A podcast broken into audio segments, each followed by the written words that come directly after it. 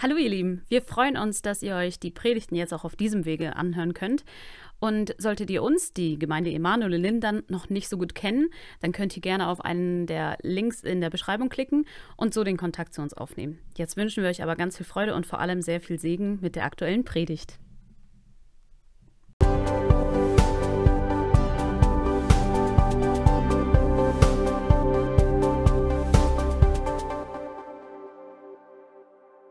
Ja, was für eine Freude, in einen vollen Saal reinzuschauen.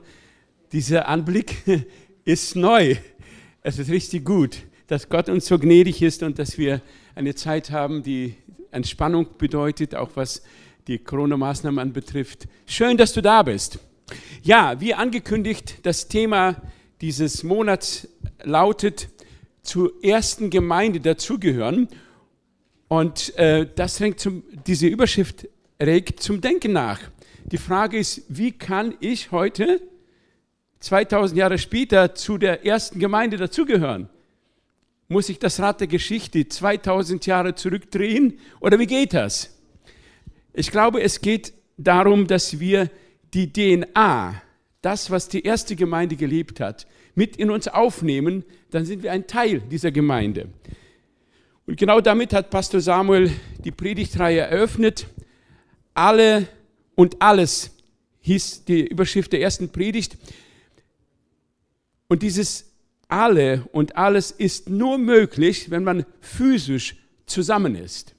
Und das war das, was die erste Gemeinde so stark gelebt hat. Sie kamen zusammen im Tempel, aber auch in Privathäusern. In diesem Miteinander entstand etwas. Ähm, hier geht es um eine Einstellung. Er zitiert John Maxwell, der sagte, Taten und Erfahrungen sind übertragbar, aber die Einstellung ist ansteckend. Und ich hoffe, dass es uns gelingt, uns gegenseitig mit dieser guten Einstellung anzustecken. Dass wir uns wirklich miteinander zusammentun wie die erste Gemeinde und echtes Miteinander in physischer Gemeinschaft auch leben, was ja auch Gott sei Dank wieder so gut möglich ist. Alles und alle. Wie ist das möglich?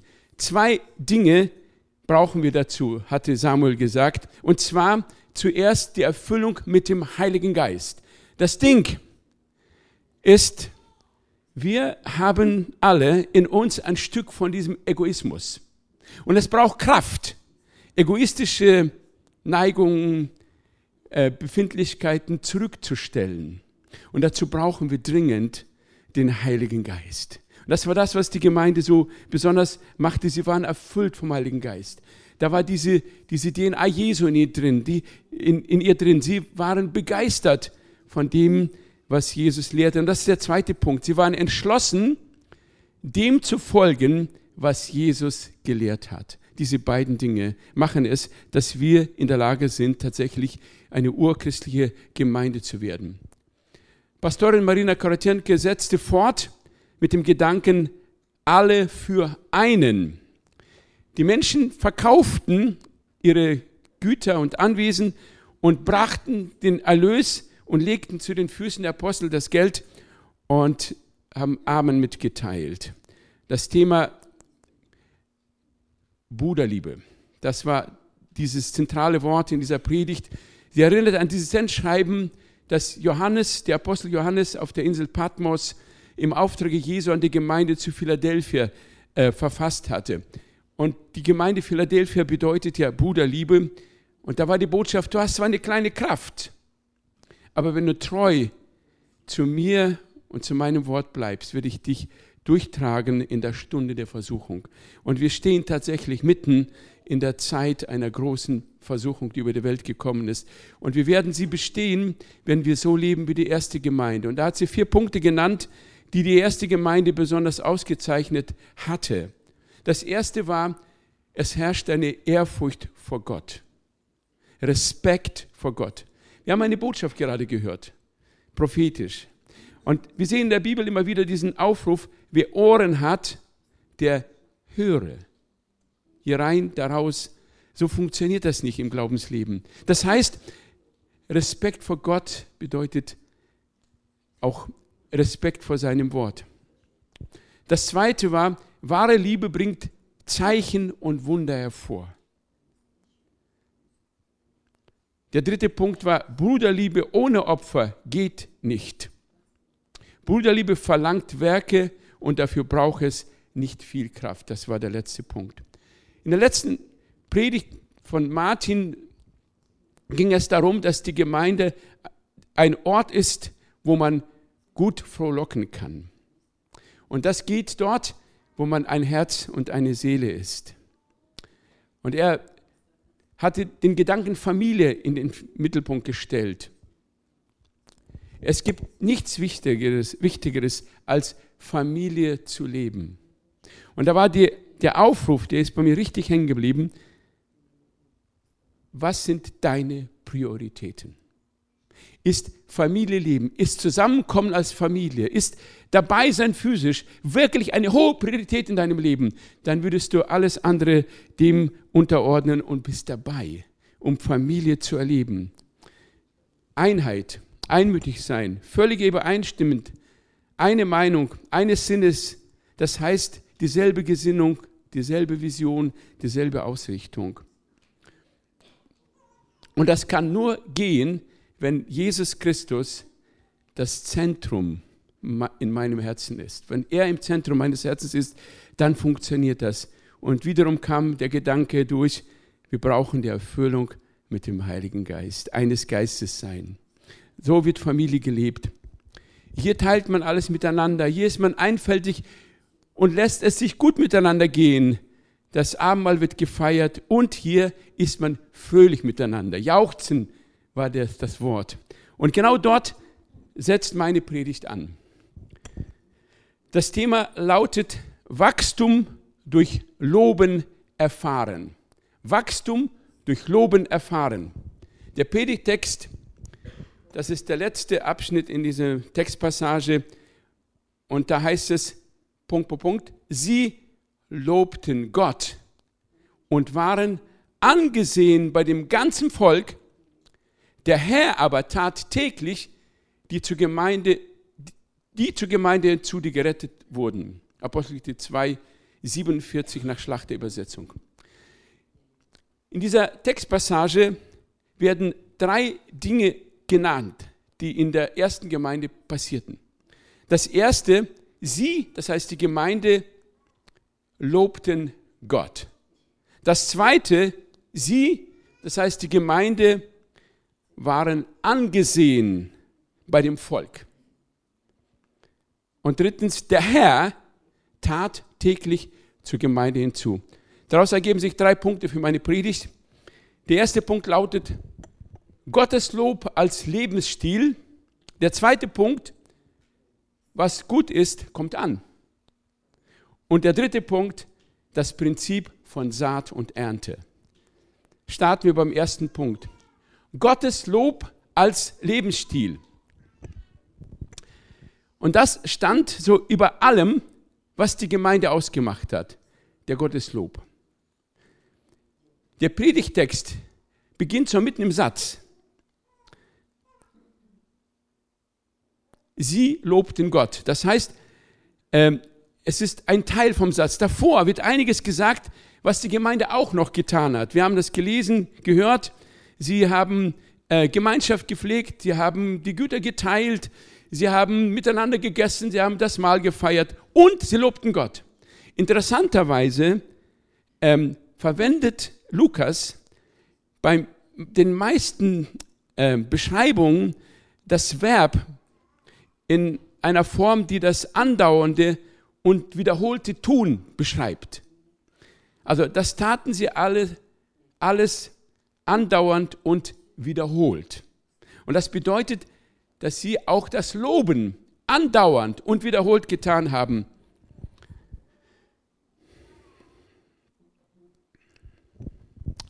Und Loben meint Lobgesang an dieser Stelle. Das heißt, ihr ganzes Leben als Gemeinde war durchwoben mit Lobgesang. Schön, wie wir das lernen miteinander. Ich weiß nicht, manchmal stehe ich auf und dann ist ein Lied in meinem Herzen. Schön, wenn wir jeden Tag mit so einem Lied aufwachen, dass so unser Leben durch, durchdrungen wird mit diesem Lob Gottes. Derselbe Lukas beschreibt die erste Gemeinde im Lukasevangelium auch. Und zwar der allerletzte Satz im Lukasevangelium beschreibt das Leben der ersten Gemeinde in Jerusalem wie folgt. Und sie waren alle Zeit im Tempel und priesen und lobten Gott. Das heißt, Lukas beschreibt in einem Wort alles, was sie getan haben. Sie lobten, priesen Gott. Alles andere gehörte dazu. Das war so der Überbegriff. Der Apostel Jakobus, der auch das Leben der ersten Gemeinde maßgeblich mitgeprägt hat, schreibt in seinem Brief später, dass wir äh, zwei Modus haben, in denen wir leben als Christen. Und zwar der erste Modus, Modus ist der, der Betmodus und der zweite ist der Gotteslobesmodus. Und zwar wörtlich heißt es, leidet jemand unter euch, geht es einem nicht gut. Was soll er machen? Er soll beten, der Gebetsmodus. Ist jemand guten Mutes? Was soll er machen? Er soll Psalme singen. Gebetsmodus, Lobesmodus. Das war die Art, wie geistiges Leben aus der Sicht Jakobus zu verstehen ist. Oder das ist die Art. Und wenn wir in einer Gemeinschaft leben, ist nicht jeder immer im Lobesmodus, oder? Vielleicht bist du gerade jetzt im Betmodus. Du durchlebst eine schwere Situation und du weißt gar nicht, wie das zu lösen ist. Aber dann gibt es andere, die gerade im Lobesmodus sind. Und die dürfen dich anzünden, anstecken, aus dem Gebetsmodus in den Lobesmodus zu kommen. Wie das geschieht, eine kleine Geschichte, die ähm, unter dem Judentum verbreitet ist, und zwar die Geschichte von dem tanzenden Rabbi. Ich weiß nicht, wer diese Geschichte schon mal gehört hat eine jüdische Gemeinde, vermutlich in der Ukraine. Ähm, da herrscht starke Bedrückung, lauter Leidende, Kranke, Unglückliche, Menschen mit vielen offenen Fragen und Problemen. Einer redet mit seinem Nachbarn schon zehn Jahre lang nicht. Der eine ist mit der Schwiegermutter verkracht. Der andere hat ein anderes Problem. Die Klarinette, das Musikinstrument, bringt auch nicht mehr so den richtigen Ton.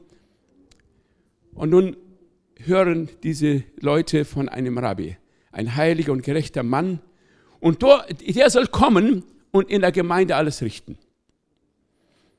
Termin wird gemacht, die ganze Gemeinde ist versammelt und dieser Rabbi kommt. Er sitzt in der Versammlung und die Luft ist so dick, dass man sie mit dem Messer schneiden könnte. Eine Bedrückung, eine schwere Last über der Gemeinde. Der Rambe seufzt tief und die Gemeinde seufzt ganz tief mit. Dann beginnt er langsam mit dem Fuß zu stampfen. Machen. Die Gemeinde macht mit und er singt oder summt ganz bedrückte Melodie. Alle summen mit. Und dann wird das Stampfen immer ein bisschen schneller. Die Melodie wird immer besser, immer fröhlicher und man beginnt miteinander zu tanzen. Und ehe, mich, ehe man sich versah, plötzlich diese Frau, die mit ihrer Schwiegermutter verkracht ist, tanzen zusammen. Der Mann, der zehn Jahre mit dem anderen nicht gesprochen hat, überlegt sich, ja, warum sprach ich die ganze Zeit nicht mit ihm? Ich weiß es gar nicht mehr. Und die Klarinette gibt einen klaren Ton und alle sind ausgelassen und fröhlich. Aber der Rabbi hat noch nichts gesagt. Und er steht am Ende auf, beendet das Ganze und sagt, ich glaube, dass alle Fragen jetzt beantwortet sind, oder? So kann es gehen, wenn wir lernen, aus dem Betmodus in den Lobesmodus einander zu führen. Und dazu ist die Gemeinde da. Dazu sind wir da, um den anderen zu helfen, aus seiner Not, aus seiner Bedrückung herauszuholen, ihn rauszuholen, ihm zu helfen, damit er tatsächlich in den Lobesmodus kommt. Und am Ende ist es eine lobende Gemeinde. Was sagt Lukas nochmal über diese Gemeinde im Lukas-Evangelium? Sie waren stets im Tempel und lobten, priesen Gott. Das war das, was über dieser Gemeinde stand. Wir kommen zum zweiten Punkt. Was gut tut, kommt an. Also Punkt bei Punkt, sie lobten Gott und waren angesehen bei dem ganzen Volk. Hatte die Gemeinde nur einen guten Ruf? Wenn wir diesen Satz alleine betrachten, könnte man denken, tatsächlich, die Gemeinde hat es ganz leicht gehabt, das Evangelium zu verkündigen. Alle waren von ihr begeistert. Sie wurde richtig gefeiert im Volk. Ganz einfach das Evangelium verkündigen, oder? Aber wir dürfen niemals einen Satz aus dem Zusammenhang des Ganzen holen, äh, betrachten oder reißen. Bevor es zur Gemeindegründung kam, ging der schlechte Ruf dieser Gemeinde schon voraus. Was passierte am Tag der Auferstehung? Da wurde doch die Lüge verbreitet. Was haben die Jünger getan? Sie sollen angeblich den Leichnam geklaut haben. Die Gemeinde ist noch nicht entstanden, aber schon ging eine Lüge durch ganz Jerusalem herum. Die Apostel hätten den Leichnam von Jesus geklaut. Und die ersten Versammlungen, wie waren die? Hinter verschlossenen Riegeln. Warum? Weil sie Angst hatten vor den Juden, heißt es.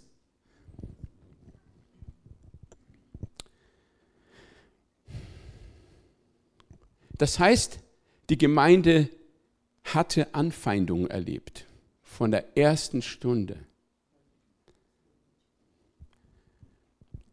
Und dieser Unmut der Feinde braute sich wie eine dunkle Wolke am Horizont schon zusammen. Und es dauerte nicht lange, bis dieser Unmut in eine blutige Christenverfolgung umschlug. Und doch genoss die Gemeinde trotz dieser Lügen trotz dieser Anfeindungen ein unglaubliches Ansehen unter dem Volk. Beides stand parallel nebeneinander. Und die Frage ist, was macht eine Gemeinde populär? Was hat diese Gemeinde populär gemacht? Waren es die Wunder und Zeichen, die durch die Hände der Apostel geschehen sind? Was meint ihr? Gewiss. Gewiss. Dieses Wunder der Auferweckung von Lazarus, das blieb in Jerusalem nicht unbekannt. Das stand in Jerusalem, oh, gab es ja gar nicht, aber so ähnlich, ne? Ähm, das, das stand sozusagen in der Zeitung, das wusste jeder. Und viele sind an den Herrn gläubig geworden durch die Auferweckung von Lazarus. Hat das Jesus populär gemacht. Ja. Und dieser Lahme, der Lahmgeborene an der schönen Pforte des Tempels, an den Petrus und Johannes vorbeigehen und ihm zurufen im Namen Jesus, steh auf und geh. Das hat die Gemeinde populär gemacht. Das hat dem, der Predigt, die dann darauf folgte, eine unglaubliche Power gegeben. Das Evangelium hatte Kraft.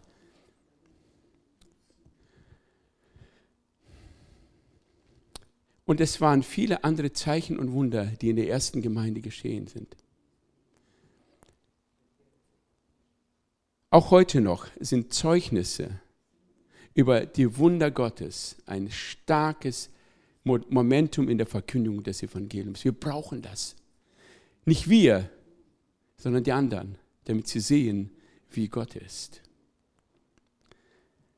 Und die Gemeinde hat verstanden, dass Zeichen und Wunder eine Waffe Gottes gegen die Feinde des Evangeliums, gegen den Unglauben sind. Als die Gemeinde bedroht wurde, vielmehr die Apostel Und man hat ihnen verboten, das Evangelium zu predigen. Was macht die Gemeinde? Das heißt, sie versammelten sich zusammen und beteten miteinander. Und jetzt, Herr, siehe ihr Drohungen an und verleihe deinen Knechten dein Wort mit aller Freimütigkeit zu reden, indem du deine Hand ausstreckst zur Heilung und das Zeichen und Wunder geschehen durch den Namen deines heiligen Knechtes Jesus. Das war die Reaktion der Gemeinde auf die Angriffe, die sie erlebt haben. Je mehr Angriffe, umso mehr das Gebet, dass Gott sich mächtig offenbart. Und das darf unsere Sehnsucht sein. Nicht, weil wir die Wunder brauchen. Ich habe Wunder erlebt und ich liebe Gott, mit oder ohne Wunder. Darum geht es nicht. Aber die Welt muss sehen, dass unser Gott Power hat. Und das Ergebnis war, es herrscht eine Furcht Gottes im ganzen Volk. Wie können wir das praktisch umsetzen? Ich glaube, es ist dran, dass wir mehr das Gebet aufsuchen. Dass unsere Gebetsstunden gefüllt sind mit Menschen, die dieses Brennen sich tragen. Herr, strecke deine Hand aus, damit Zeichen und Wunder geschehen. Dass die Menschen wirklich überzeugt werden, nicht durch unsere Worte, sondern durch die mitfolgenden Zeichen. Und das Zweite ist, Lass uns mutig sein, für Menschen, die Jesus nicht kennen, um Wunder zu beten, ihnen die Hände auflegen, um Heilung zu bitten. Dein Nachbarn, dein Arbeitskollegen, warum nicht? Wir werden Wunder erleben dann, wenn wir Schritte tun. Lass uns das tun. Das Zweite, was die Gemeinde populär gemacht haben, hat eine Frage, war, waren, war es dieser soziale Ausgleich, der in dieser Gemeinde stattgefunden hat? War das ein Punkt? Ganz sicher. Ganz sicher. Wisst ihr, wenn Grundstücke verkauft werden von bekannten Leuten, das kommt in die Zeitung, oder? Das hat jeder gewusst, dass bestimmte Leute ihr Hab und Gut veräußert haben. Und dann hieß es, und dann haben sie das Geld zu den Füßen der Apostel gelegt. Mann, das hat die Runde gemacht. Durch die ganze Stadt.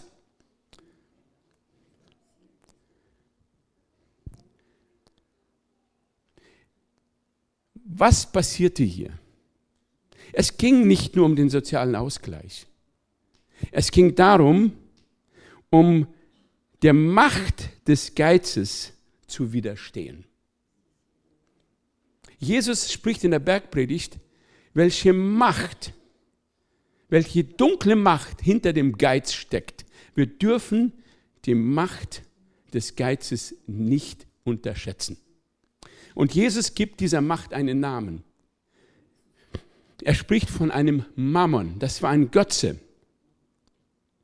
Eine wiedergöttliche Macht, die die ganze Welt im Griff hält. Und dahinter dieser Macht steht der Teufel persönlich. Lasst uns das mal so klar sagen und so klar in unserem Herzen aufnehmen. Es ist eine dunkle Macht. Erinnert euch an die Versuchungsgeschichte Jesu. Wer kennt sie, diese Geschichte? Versuchen von Jesus in der Wüste? Wahrscheinlich die meisten. Einige Anläufe macht der Teufel, um Jesus zu Fall zu bringen. Und einer dieser Anläufe war, Jesus zu verführen durch Geiz. Wiederum nimmt ihm der Teufel, ihn der Teufel auf einen sehr hohen Berg und zeigt ihm alle Reiche dieser Welt und ihre Herrlichkeit und spricht zu ihm, dieses alles will ich dir geben, wenn du niederfällst und mich anbetest. Er zieht hier seine Machtkarte, um Jesus Christus unter seine Herrschaft zu bekommen. Nun wurde in der ersten Gemeinde das Gegenteil gemacht. Da waren Menschen, die diesem Dämon, diesem Mammon die Stirn geboten haben. ich lasse mich jetzt nicht gefangen nehmen länger von dieser Macht. Ich verkaufe, was ich nicht brauche. Ich löse mich davon. Nein, es war keine Enteignung wie im Kommunismus. Aus freien Stücken haben sie es getan.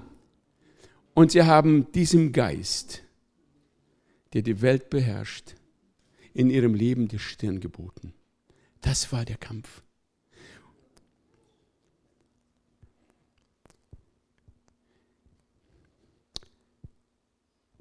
Im vierten Kapitel der Apostelgeschichte wird uns gesagt, und mit großer Kraft legten die Apostel das Zeugnis von der Verstehung des Herrn Jesus ab und große Gnade war auf ihnen allen. Die Apostel hatten kraftvoll das Evangelium verkündet. Es hatte Power gehabt. Und warum hatte das Wort diese Kraft? Die Antwort liegt in dem folgenden Satz. Da steht, denn, das ist nämlich die Begründung, es war auch keiner bedürftig unter ihnen, denn so viele Besitzer von Äckernhäuser waren, verkauften sie und brachten den Preis des Erlösten, äh, des Verkauften. Das war die Kraft des Evangeliums, weil die Macht, die Macht des Mammons gebrochen wurde. Was bedeutet das? Dein und mein Umgang mit Besitz bestimmt, ob und wie viel Macht der Teufel in unserem Leben hat. Und das wäre ein Grund, vielleicht anlässlich dieser Predigt den eigenen Umgang mit den Finanzen unter die Lupe zu nehmen und den Heiligen Geist zu fragen, Herr, zeig mir, ist mein Umgang mit dem Geld im Sinne von Jesus Christus? Oder gibt es da Einflüsse von Mammon in meinem Leben? Lass uns diese Frage ernsthaft stellen, denn sie ist wichtig. Ohne die werden wir nicht kraftvoll das Evangelium verkündigen können, weil wir Gefangene dieser Macht sind. Ein paar konkrete Fragen. Wie sehr halte ich an meinem Besitz fest? Wie sehr ärgert es mich, wenn an meinem Auto ein Kratzer gemacht wird? Wäre ich bereit, davon abzugeben, und zwar so viel, dass es weh zu tun beginnt? Die nächste Frage, habe ich das, was ich habe, rechtsmäßig erworben oder vielleicht durch Schwarzarbeit? Wie ist es mit meiner Steuererklärung? Das sind wichtige Fragen, Leute. Und wir müssen eine Antwort dazu in unserem Herzen finden. Sonst kann die, die Kraft Gottes in unserem Leben nicht sich freisetzen. Wir sind blockiert. Könnte vielleicht das ein Grund sein, warum du in deinem Glaubensleben auf einer Stelle trittst und nicht vorankommst? Könnte es vielleicht deine Befreiung werden in dem Moment, wo du diesen Mammon in deinem Leben unter die Füße bekommen hast, durch die Gnade Gottes? Wie kann ich das in meinem Leben ändern? Der erste Schritt, den habe ich schon gezeigt, frage den Heiligen Geist ist mein Umgang mit Geld im Sinne Jesu? Zweitens, was den Mammon total ärgert, wenn wir den Zehnten geben. Beginn den Zehnten zu zahlen regelmäßig und du wirst sehen, was in deinem Leben passiert. Und drittens, wenn der Geist Gottes dich dazu bewegt, entscheide, für soziale Pro Projekte bewusst Geld zu geben. Und vielleicht so viel, dass es ein echtes Opfer ist. Drittens, was hat die Gemeinde so populär gemacht? War es die Gemeinschaft? Dieses herzliche Miteinander in der Gemeinde? Ganz sicher. Sie war das Ergebnis dessen, dass sie, wie Martin es in der Predigt so gut gesagt hat, die Gemeinschaft, das Miteinandersein zu einer hohen Priorität in ihrem Leben gemacht haben. Dass Christus das Zentrum ihres Lebens gewesen ist. Was zerstört Gemeinschaft? Das Ego. Das Ego ist der Feind jeglicher guter Gemeinschaft.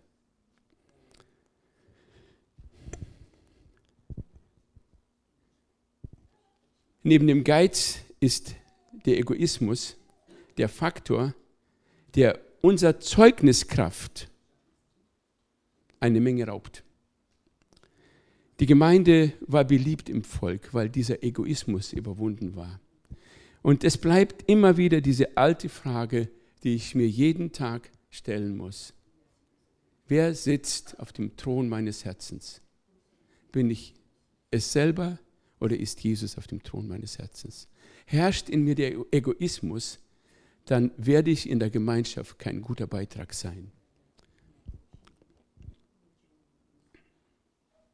Und diesen stillen Kampf hat jeder von uns jeden Tag zu kämpfen. Gott gebe Gnade, dass wir da Sieger sind. Ich bin da nicht ausgenommen. Ich kenne diesen Kampf, du vielleicht auch. Aber lasst uns diesen Kampf kämpfen. Der ist wichtig.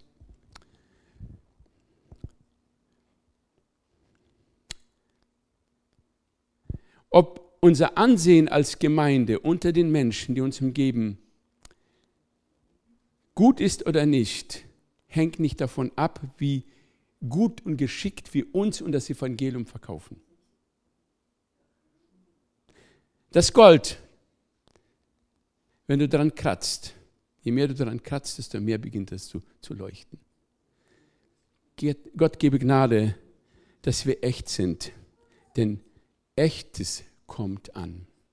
Kommt zum dritten Punkt. Das Prinzip von Saat und Ernte.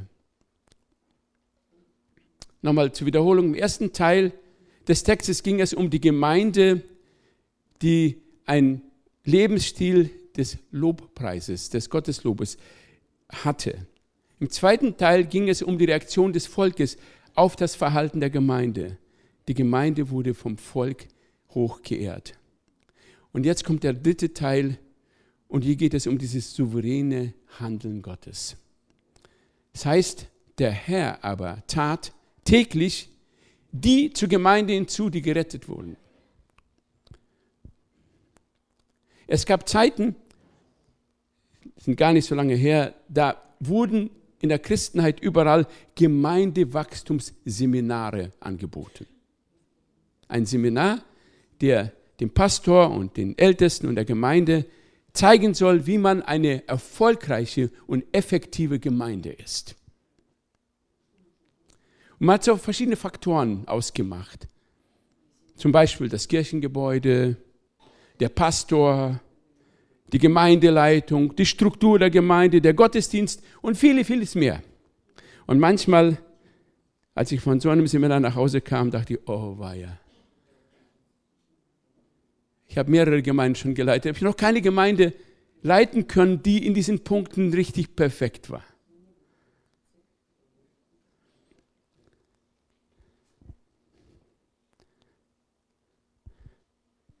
Aber hier lernen wir eine andere Botschaft. Und diese Botschaft heißt, der Herr tut Menschen der Gemeinde hinzu. Und zwar dadurch, dass er sie rettet.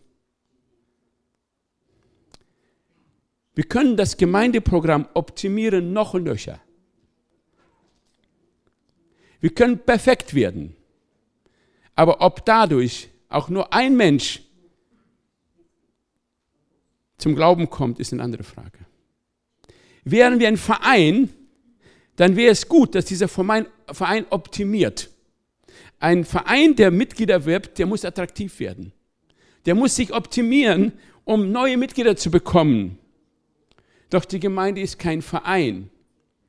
Sie ist der Leib Jesu und man kann nicht Glied dieses Vereines werden, einen, einen, einen Antrag stellt, sondern der Herr souverän tut der Gemeinde Menschen hinzu. Und das geht nur dadurch, dass Gott handelt. Der Herr tat hinzu, die gerettet werden sollten. Ich kann keinen Menschen retten. Das kann nur Gott. Und dennoch geht es ohne unser Mitwirken nicht. Es ist so wie bei den Bauern. Ein Bauer kann keine Frucht vermehren. Geht nicht. Das ist das Werk Gottes. Gott schenkt Wachstum. Aber der Bauer kann entscheiden, ob er sein Saatgut im Speicher lässt oder ob es auf das Feld streut. Und dann beginnt Gott seine Arbeit. Das heißt, wir machen eine gewisse Vorarbeit, damit Gott dann das Entscheidende tun kann. Hier heißt es, der Herr aber tat hinzu. Was bedeutet das? Dass dieser Satz einen Bezug zu dem Satz davor hat. Und der Satz davor beschreibt alles, was die Gemeinde getan hat. Das heißt, dieses klare, entschiedene Leben der Gemeinde war die Voraussetzung dafür, dass Gott handeln konnte. Sie lobten Gott und sie waren echt und das ist gut angekommen. Das war die Voraussetzung für Gottes Handeln.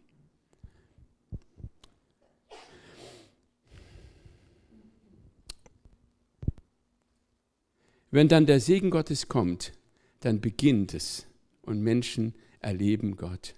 Menschen erleben Bekehrung. Lass uns dafür einstehen, dass unser Leben, unser Leben wirklich Jesus widerspiegelt, die DNA Gottes in uns trägt. Dann werden Menschen angezogen, aber nicht von uns, sondern von der Gnade Gottes, die wir ihnen vorleben. Ich möchte zusammenfassen. Wir haben eine richtig, richtig starke Gemeindevision. Ich bin immer mehr begeistert davon. Drei Punkte. Jesus lieben, Familie lieben und Menschen für Gott begeistern. Und das spiegelt sich hier in diesem Text sehr gut wider. Lasst uns dem Beispiel der ersten Gemeinde folgen, indem wir unser Leben unsere Liebe zu Jesus Christus darin leben, dass wir ihm gehorchen. Lieben bedeutet Gott gehorchen. Wer mich liebt, der hält meine Gebote. Und zwar in Bezug auf das, was er zum Besitz sagt. Und in Bezug auf das, was er zum Ego sagt. Diese beiden Punkte mal rausgenommen. Beginnen wir das so zu leben, wie Jesus es gelehrt hat, dann ist es ein Ausdruck unserer Liebe zu ihm. Zweitens, indem wir echte Gemeinschaft sind, die alles miteinander teilt und die Gotteslob praktiziert und sich gegenseitig darin ansteckt, wie der Rabbi es getan hat. Und drittens, indem wir für Menschen beten, dass Gott Zeichen und Wunder tut, dass sie angezogen sind. Nichts begeistert so sehr wie eine persönliche Gotteserfahrung. Lass uns darum ringen, dass Gott diese Dinge in unserem Leben, durch unser Leben bei den Menschen tut.